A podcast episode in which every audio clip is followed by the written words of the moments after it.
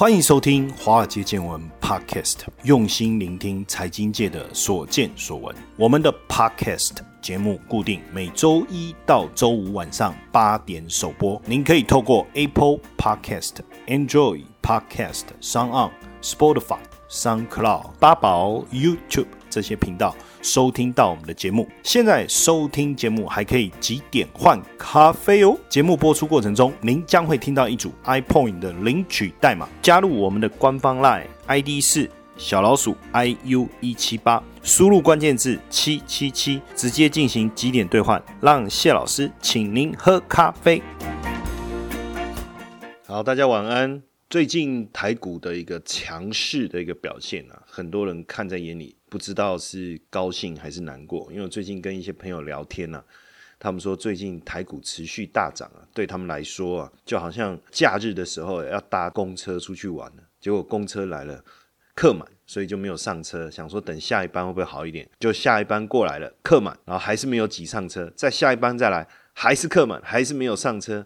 那种心情，那种感觉，然后就看着，呃，时间一直过去，一直过去，然后每一班车都客满，大家都搭了车要去目的地玩，就自己都没有上车哈，那种感觉。不过台股真的是很厉害啊，连续这几天呢，台股一直创造了几大惊奇啊，包括创造三十年来的高点，创造历史第四高点，上市柜的一个市值也创了历史新高，连台积电的股价也创历史新高。台积电的市值啊，也攻到了一个新高点，而且现在台积电占大盘的市值比重已经冲超过占了百分之二十五以上，哇，这个是一个很惊人的一个数字。也就是说，台积电对台股的影响力已经高达百分之二十五以上了哦。所以现在台积电是洞见观瞻哦，涨也台积电，跌也台积电，这个可能要注意了哈。然后加上外资持有台积电的市值。也超过了七点六兆，写下了历史新高了哈。当然，推升台股市值大涨啊，有几个。重要的一个资金的一个来源嘛，哈，第一个我们之前曾经讲过的，就是散户，散户的一个开户持续的增加，尤其是呃三十岁以下的年轻人的开户数大幅度的增加，这个在我们在之前的节目里面有跟大家聊到。再来一个是什么？就是大户、中实户的回笼哦，人数也飙了十年来的新高哦。金管会有统计哦，大户跟中实户的回流创下十多年来以来的新高的记录连贵买的中实户也是创十年新高。统计的结果是这样：第二季台股的季的成交值，就一个一个 quarter 就三个月哈，在五亿以上的大户，五亿就是一个月、两个月、三个月这样加总起来，成交值在五亿以上的有一千六百七十四人，这个是创二零一二年以来开始做这个统计以来的新高。再来一到五亿的哦，这个叫中实户了啊，其实通通叫大户了，一季成交一到五亿也是蛮惊人的，对不对？有一万五千两百四十五人，也比第一季大。幅成长，在贵买市场成交一亿以上的也有四千九百四十六人，也是创下二零一二年第一季以来的。统计的一个新高，最主要还是因为新冠疫情过后，全球的一个大宽松嘛，那资金回流，投资人信心也大增，加上台股一直大涨，这时候当然包括过去这些台股的主力中间中实户啊、大户也来，通通回来了哈。然后加上就是有六十万开户，我们讲三十岁以下的年轻人，那年轻人敢冲敢买，也有胆识，推动台股非常重要的一个力量哦。但是大户跟中实户，当然它的回流会不会是一个落后指标，我们都要持续观察。那其实这一波疫情呢，从一开始的时候啊。三月，我们在我们华尔街见闻的线上直播也好，在各大媒体啊，或是在我们的台股的每个月一次的这个活动温习当中啊，我跟大家分享的一个非常重要的观念，我说这一波三月份开始台股会上涨啊，它是透过投信的一个力量，包括光谷行库的一个力量，那这个力量呢，推升的台股速度稍微比较慢。但是有这股力量，它就是一个非常正面的。那在这个过程当中，我们会发现，如果是按照投信股票的一个选择方式，它会比较偏向于传统产业，各个产业分布比较均匀了。那但是呢，如果是大型股，它推升它大涨比较困难，所以反而是在 OTC 的股票推升的表现效果比较好。那我说。这等于是整轮筹码里面第一轮的进攻。那第一轮进攻完以后，就要等待第二轮的进攻。依照过去的经验呢，大部分是第一轮进攻的是谁？第一轮进攻的是外资，外资先猛攻，然后外资猛攻完以后呢，投信也顺着在这个地方搭这个外资的一个便车，外资投信、外资投信大概做了两三轮以后，这时候散户的信心跟着回来，融资也跟着大增，然后呢再攻一轮，这时候大部分的股票转移到散户手上，然后股市才这个慢慢的结束。但是这一轮为什么不一样，反而是从投信先攻击？原因很简单，因为疫情的关系哦，外资圈呢暂时休息，在三四月的时候，包括香港在内，几乎是停滞的一个状态。那台湾的外资圈下单最主要的来源就是来自于香港这个区块，所以变成在三四五这三个月外资资圈休息，要仰赖的是谁？就是我们内资自己的操作，因为我们有上班啊，我们的疫情没有严重到我们不能工作啊。啊，所以投信的部分开始操作。那因为疫情的关系，导致二月股市的大跌，很多的股票都跌到了相对的一个低点，这是第一个。第二个，就台湾而言，疫情虽然严重，但是没有严重到所有经济活动不能运作。再来第三个，全球封的是人流，而不是物流，电子产品的一个销售还是正常。所以在这样的情况下，投信抓准这一点。从三月底就开始找这些低估值的股票开始买进，其中尤其是台积电。过去投信其实不太操作台积电的，这一波三月开始也是大买台积电，尤其是台积电在三月底跌到最低点两百三十五点五的时候，是大量的买进，投信也算是受惠到这一波大涨的一个大赢家。当然，这个过程呢。顺序的改变，就是因为疫情的关系哦。我也一直提醒大家，我说，如果你一直不敢买，一直不敢买，一旦外资回来，你一定要敢买。外资回笼从六月份开始大买股票，把台股持续的往上推升。那通常外资大买股票推升台股有什有哪些迹象？第一个，它一定是大买台积电，还有所谓的重量级的全指股，包含联发科啦、金融股啊这些，基本上啊，只要。外资回笼哦，一定是大买全资股，尤其是台积电。那所以在这样的一个情况下，台股的一个量能呢，就会大幅度的增加。那如果台股的量能大幅度的增加，这时候你在线图上面，你就会看到所谓的价涨量增，也就是量大幅度的增加，价格也往上推升，而且突破五月份平台整理区，这就是一个非常强势的一个讯号。那这个时候，因为外资进来了，大家都要勇敢跟着买进。为什么？第一个。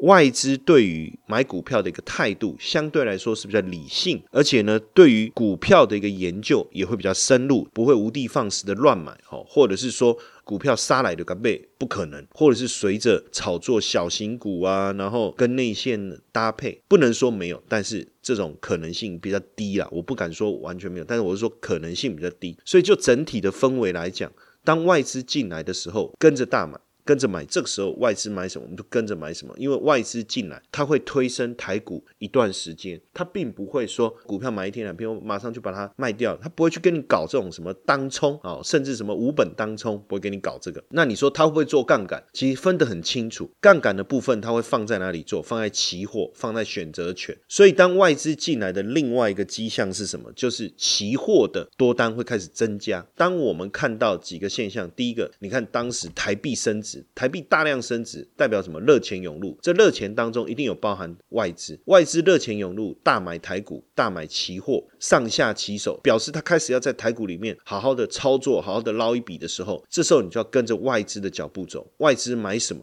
你就跟着买什么，所以为什么呃上之前我上这个 TVBS 这个财经大白话节目当中，我也跟大家说，我说这一波台股其实过一二六八二，我觉得不是问题，而且我说甚至有机会去冲一万五。当然第一个关卡要先就是你要攻顶，你也要目标嘛。第一个目标是什么？一万三千五。我说这一万三千五并不困难，最后我觉得有机会走到一万五。那为什么有机会走到一万五？我用一个大周期来跟大家讨论哦。大家记不记得在这往前曾经有一个高点，也就是九八五九。当时这个高点到了二零一五年的时候推升碰到了，就又修正。后来呢，到了二零一七年顺利的冲破九八五九，但是却在二零一八年的十月回撤九八五九。所以九八五九可以说是过去一个非常重要的颈线的一个位置。那这个颈线的位置在二零零九年跌下来以后，九八五九出出现是在什么时候？二零零七年的十月一号，后来跌到三九五五，跌到三九五五是在二零零八年的十一月。那我就把这两个点做一个计算。所以假设我今天九八五九是颈线位置，那我九八五九减三九五五哦，这就是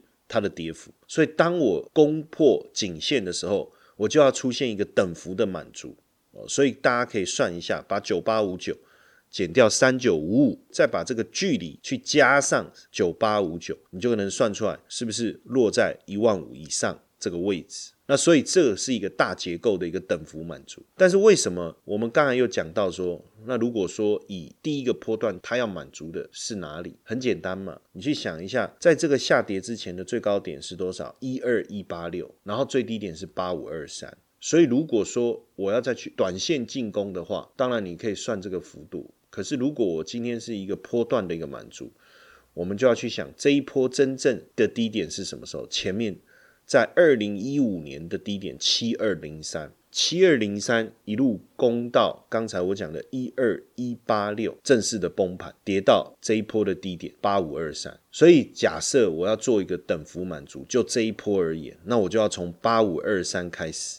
那距离是多少？怎么算？就是用刚才的一二一八六减掉七二零三，我把这个距离加上八五二三，其实差不多就落在一万三千五这附近。所以等于这两个目标点，我们帮各位特别算出来，你可以理解哦，这两个目标点怎么出来的。当然，在这过程中，我们就必须持续的去观察几件事情，因为这一波股市的操作来源大概来自于几笔资金。第一笔资金就是投信的资金，第二笔资金就是外资的资金，第三笔资金呢就是散户年轻人的资金。这一波年轻人冲得很凶嘛。第四笔资金是大户跟中实户的资金，所以我们在观察上，我会提醒大家：第一个，当投信开始下车的时候，因为投信毕竟比较理性，投信在分析上也比较扎实一点，投信开始下车的时候。股市还是会涨，但是这个时候，我觉得跟着他们理性的做一个调节，这是有必要的。那我估计呢，这个时间点可能会落在美国总统大选前这个部分，时间点要特别注意。再来就是外资的部分，那外资有没有下车，我们就特别注意这个大型的成分股的一个表现状态哦，尤其是台积电，因为现在大家都以台积电为首是瞻嘛。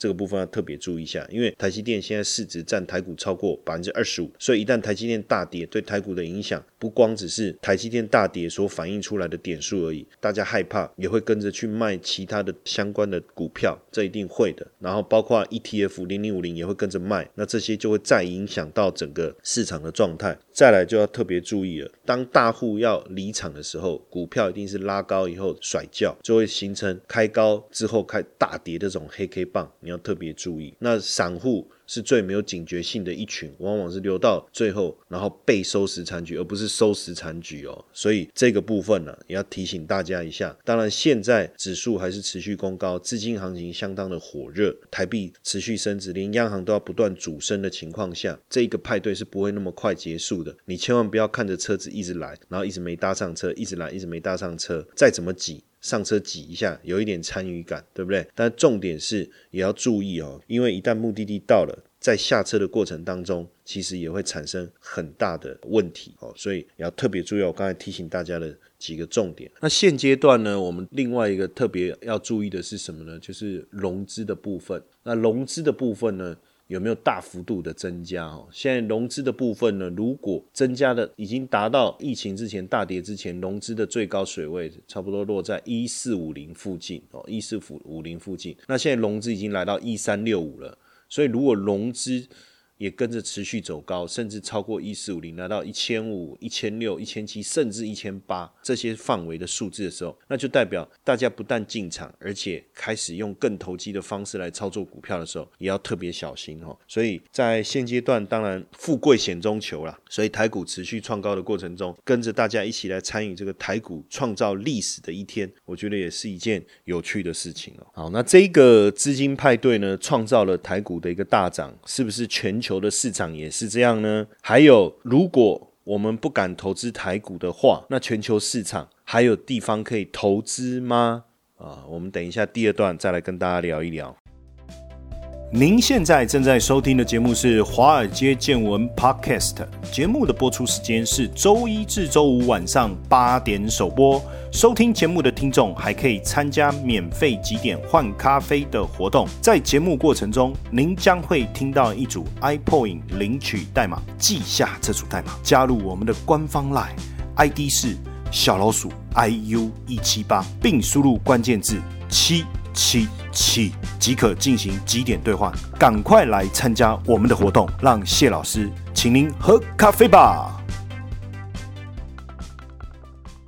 好，我们第一段跟大家聊到这个上半年股市整个飙翻天哦，那台股尤其厉害啊，持续上涨已经创了新高了哈。那这个新高，在我来看呢，有没有机会攻一万三千五，再攻一万五啊？只要这个资金派对没有结束。那基本上我觉得都还有机会。那当然难度是越来越高了哈，因为到底要不要上车，要选什么股票上车，还是要投资什么市场啊？那这个呢，在未来我们 Parkes 的节目里面呢，我也会持续再跟大家聊一聊。那接下来我们当然先思考一下，就是除了台股以外，其他股市怎么样哈？目前全球股市几乎都是大涨的哈。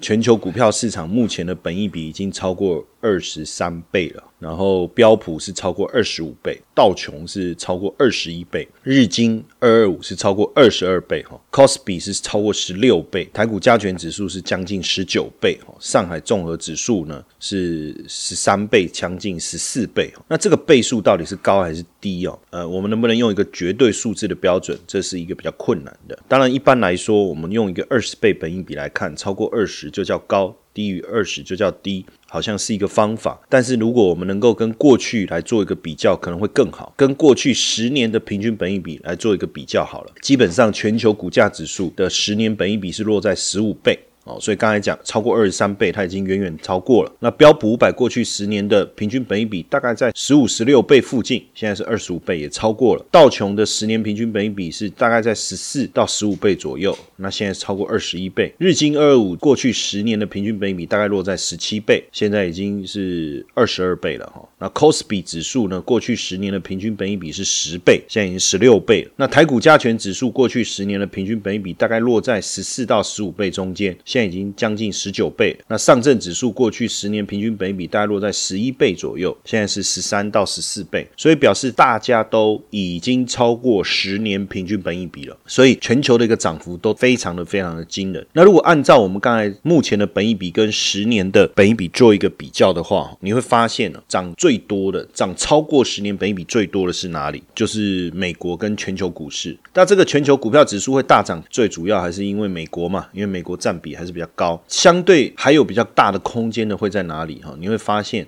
大概是在亚洲的区块，包括台湾，包括上证指数、韩国的指数这部分，相对来说都还有比较大的空间。但是股市涨成这么多，我们从基本面来看，似乎没有看到基本面跟上的一个迹象。包括全球的今年的 GDP 预估值是多少？将近负的五趴，美国是负八趴，欧元区是负十趴，日本大概是负五点八，韩国呢是负二点。一，然后呢，台湾呢大概落在一点五、一点六附近哦。中国整年度的 GDP 大概落在百分之一，但中国的 GDP 因为第二季的数字啊出来大概三点多哦，所以好像没有大家想象这么差。所以整年度会不会再往上调哦？我们可以再做观察，但基本上还是看呢，就是说整个全球美国、欧元的一个经济的一个状况是非常非常差的。那在这么差的情况下，股市的上涨会不会产生一个泡沫？其实最主要。大家也在在思考这件事情，就是为什么全球的经济这么差的情况下，哦，甚至连瑞信证券都估说，今年美国 S M P 五百的企业的每股税后盈余的部分呢，跟去年相比会衰退二十四趴。那在这样的情况下，为什么股市还大涨啊？其实最主要的原因还是来自于钱太多。那因为钱多，那当然就让整个股市上涨的力道啊非常非常猛哦。全球市场目前财政刺激的一个状态是怎么样？哈，我们。从美国来看，哦，它整个刺激的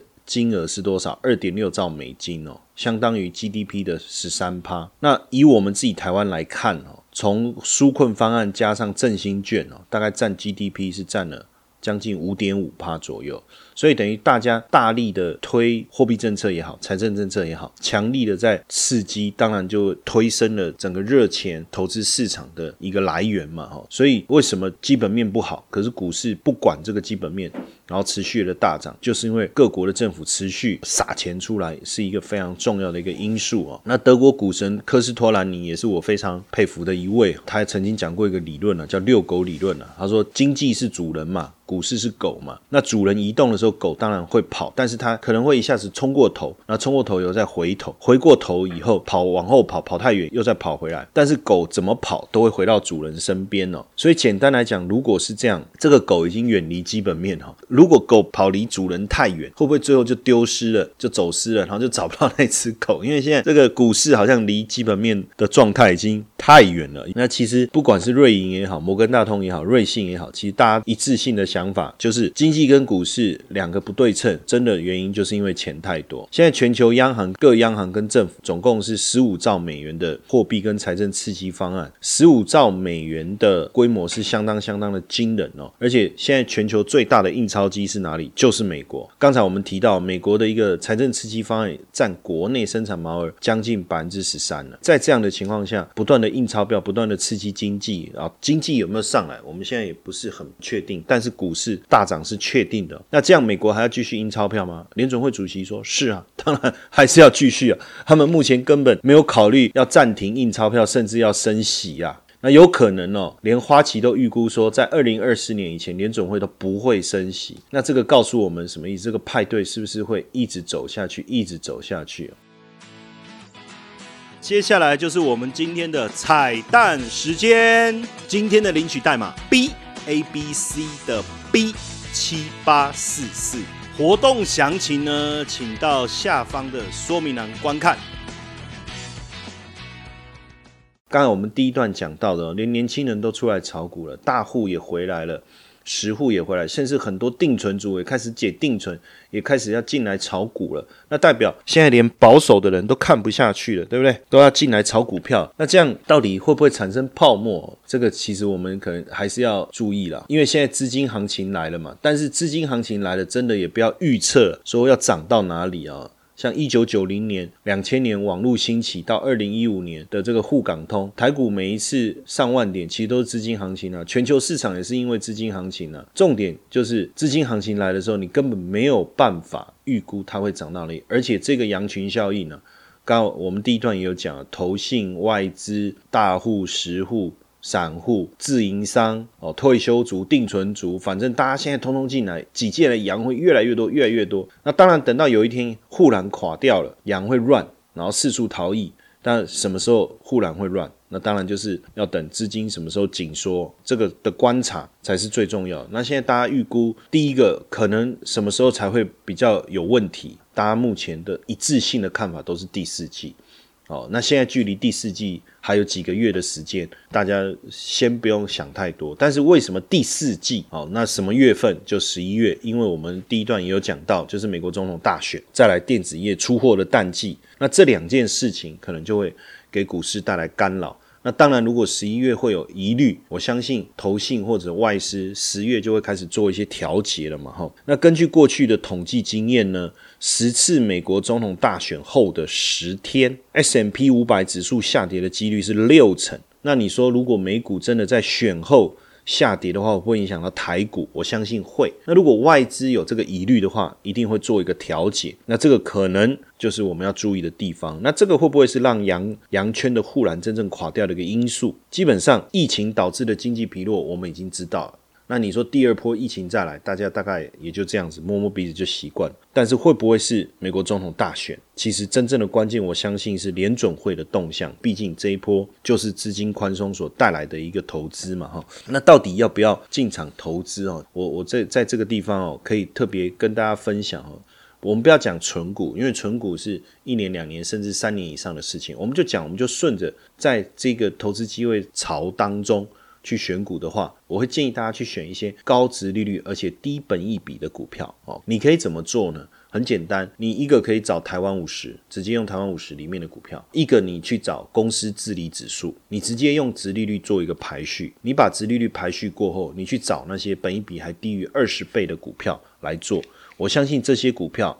接下来都会成为市场追逐的重心哦。那当然，另外一个方式，就是大家干脆直接去买高股息的 ETF 啦，或者是这些表现比较好的台股基金呢。这个当然也是一个方式。那如果大家对 ETF 啊没有那么熟悉啊，或者说你你大概知道 ETF，但对 ETF 的操作。要怎么样？这一波你能够赚到钱，而且你能够呃这个安全下车。如果你想这一部分多一点了解的话，好，我们这个星期日的下午，还有下个星期二的晚上，受邀这个华冈文教基金会的邀请呢，办了两场的一个分享会，标题就叫 ETF 新手变行家。好，所以如果大家有兴趣的话，可以上我们的这个 Line it i u 一七八哦，那你可以输入这个关键字 ETF，就可以找到讲座的一个讯息哦。那这个讲座是免费的哦，也是谢老师疫情过后第一次做的公开的一个哦演讲分享会。那也欢迎大家一起来报名。那另外一个就是说，现阶段大家会想要去投资的是什么？就是高收益债或是新兴市场债。那我我从最近的整个高收益债跟新兴市场债的一个报酬率来看呢，基本上它的涨幅都还没有跟上股市哦，所以这个部分的空间我觉得还有哦，所以大家也可以去思考一下，尤其是亚洲高收益债，如果它是用美元投资的话，现在台币的币值相对比较强，那你换美金可以换比较多嘛？你换比较多美金，然后再去投资这些高收益债是划算的。那等到未来一年后，美元相对强势了，哦，台币相对弱势了，这时候你换回来台币又可以换多一点，所以你等于可以赚到汇差，又可以赚到价差。不止台股，你可以找高值利率的低本一比的股票哈，那你一样可以找高收益债。那高收益债的部分呢，就是亚洲高收益债。当然，我觉得。我们在投资这个的时候啊，你都不要把它当成一个长期的一个思维。我一直跟大家讲，基本上它就是一个资金行情，一个资金派对。所以一旦这个派对要结束了，你要记得，你一定要拔腿就跑。我再强调。一次哦，参加派对没有人傻到最后留下来帮忙收拾整个会场的，所以你一定要记得，当派对快要结束的时候，你自己要拔腿就跑。那另外呢，除了这个亚洲高收益债的部分呢，像这个 REITs 啊也不错哦，REITs 第一个包租公嘛，你可以稳定的收房租嘛，而且资金行情来了。第一波是股市嘛，再来就是房地产哦，所以房地产价格上涨也会推动这个 REITs 价格的一个上涨哦，所以这个部分大家也可以往这个方向留意。那当然也有人说投资黄金哦，黄金确实还有一些空间呢，可能去挑战两千块，确实也有机会。那如果你投资黄金，当然它的目的是什么？因为现阶段黄金虽然零利率，可是比较现在的这个实质负利率来讲，黄金当然还是相对有吸引力的。而且呢，美元弱势对黄金来讲，相对来讲也是占了一个啊优势的哈。所以往两千块可能性。很大，但是整体来讲，它的空间剩一层哦，所以你是不是要赚这个一层哦？这百分之十，大家可以自己思考一下。毕竟资金流入到黄金指数型的 ETF 已经连续七个月了，那还有没有钱可以流入？空间还有多少？那当然百分之十的空间，说哎不赚白不赚了，或许也是一个想法。但是基本上我都提醒大家哈，这个派对哦，我们认为第一波可能先到年底。那能不能持续到明年这个时间点？大家还是要特别留意哦，不要一味的操作，等到派对都结束了，结果你自己还在会场里面哦。那另外一个就是现阶段我们看到这个，因为利率太低了，钱太多了，所以各个企业开始发债，包括台积电开始发债，家乐福也开始搞并购。为什么？因为利率太低了，大幅度的一个下滑，对企业发债筹资来讲。是有很大的一个帮助的，那当然也也有利于整个企业的一个发展。那所以未来如果公司发债的话，啊，尤其是我们讲投资等级债券啊，投资等级债券的意思就是公司的平等是比较好的，所以它发行的债券的违约率会比较低。所以如果你担心说高收益债，可能面临到高违约率的风险的话，投资等级债券也是不错，因为现阶段很多大的公司，这些平等比较优异的公司也都开始发行债券。那它发行债券，基本上来认购。那你说没有办法有这么高的一个资金来去参与这些大公司的认购的话，那像投资等级债券就是一个选项。那基本上呢？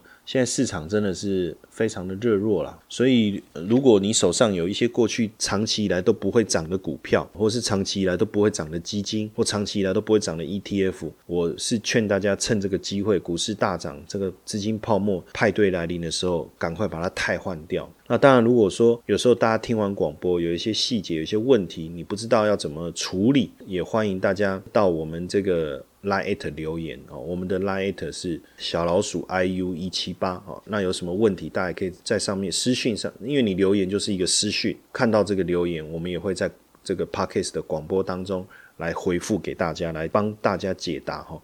那当然希望这一波资金派对大家不要错过，但是也不要玩过头，然后在这一波浪潮当中被灭顶，好不好？OK，这是今天晚上要跟大家分享的内容。也祝大家今天晚上有一个好眠，好不好？谢谢大家的收听，谢谢。